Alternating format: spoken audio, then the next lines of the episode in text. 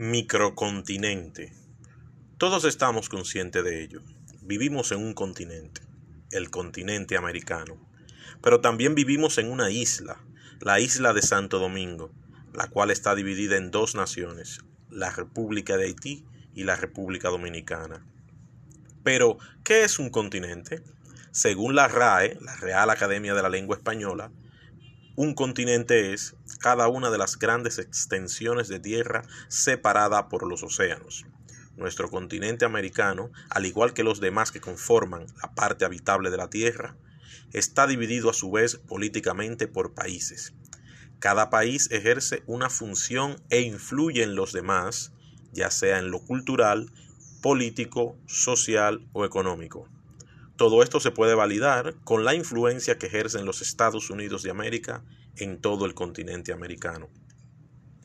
Esto es algo que los estadounidenses saben aplicar muy bien, su autoridad y predominio de la zona continental, entendiendo que es un país con una extensión considerable en el continente, así como también sus amplios recursos naturales, un poder militar apreciable y una intromisión tolerada por los demás países.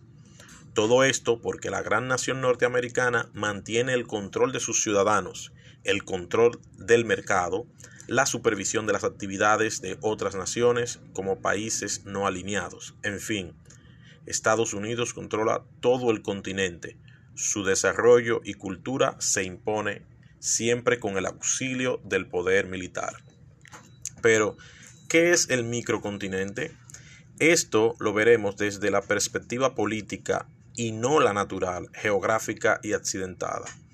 Hagamos el ejercicio de ver la isla de Santo Domingo como un continente en el cual solo existen dos naciones, la República Dominicana con su desarrollo lento pero constante y la República de Haití cuyo desarrollo se ha suspendido en el tiempo y va perdiendo los elementos constitutivos de un Estado, a saber, un Estado tiene cuatro elementos básicos y generales. 1. Posee un gobierno, el poder político. 2. Tiene un pueblo como una nación. 3. Ostenta territorio. Y 4. Está regulado con base a un Estado de Derecho que lo legitima y que basa su organización en la división de poderes, ejecutivo, legislativo y judicial. Como podemos ver, mientras Haití ha ido perdiendo la condición de Estado de Derecho, en la República Dominicana, por su parte, ha demostrado un constante desarrollo en sus instituciones públicas y privadas, sociales y políticas. Extrapolando lo anteriormente dicho, tomando en cuenta a la isla como un microcontinente, podemos deducir que le corresponde a la República Dominicana asumir el papel que Estados Unidos ejerce en el macrocontinente.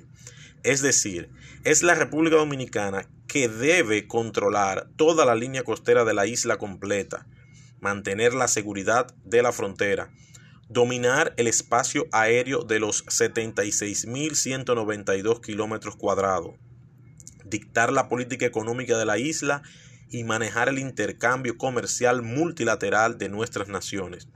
La política migratoria debe ser establecida en los poderes del Estado dominicano, así como también la política en materia de salud, educación, recreación, industria, laboral, etc. Siempre respetando la identidad cultural de nuestra nación apéndice de la misma manera que los Estados Unidos de América ejerce su influencia en todo el marco continente, en todo el macrocontinente, de esa misma forma tiene el mismo derecho la República Dominicana de ejercerlo en nuestra isla, nuestro microcontinente.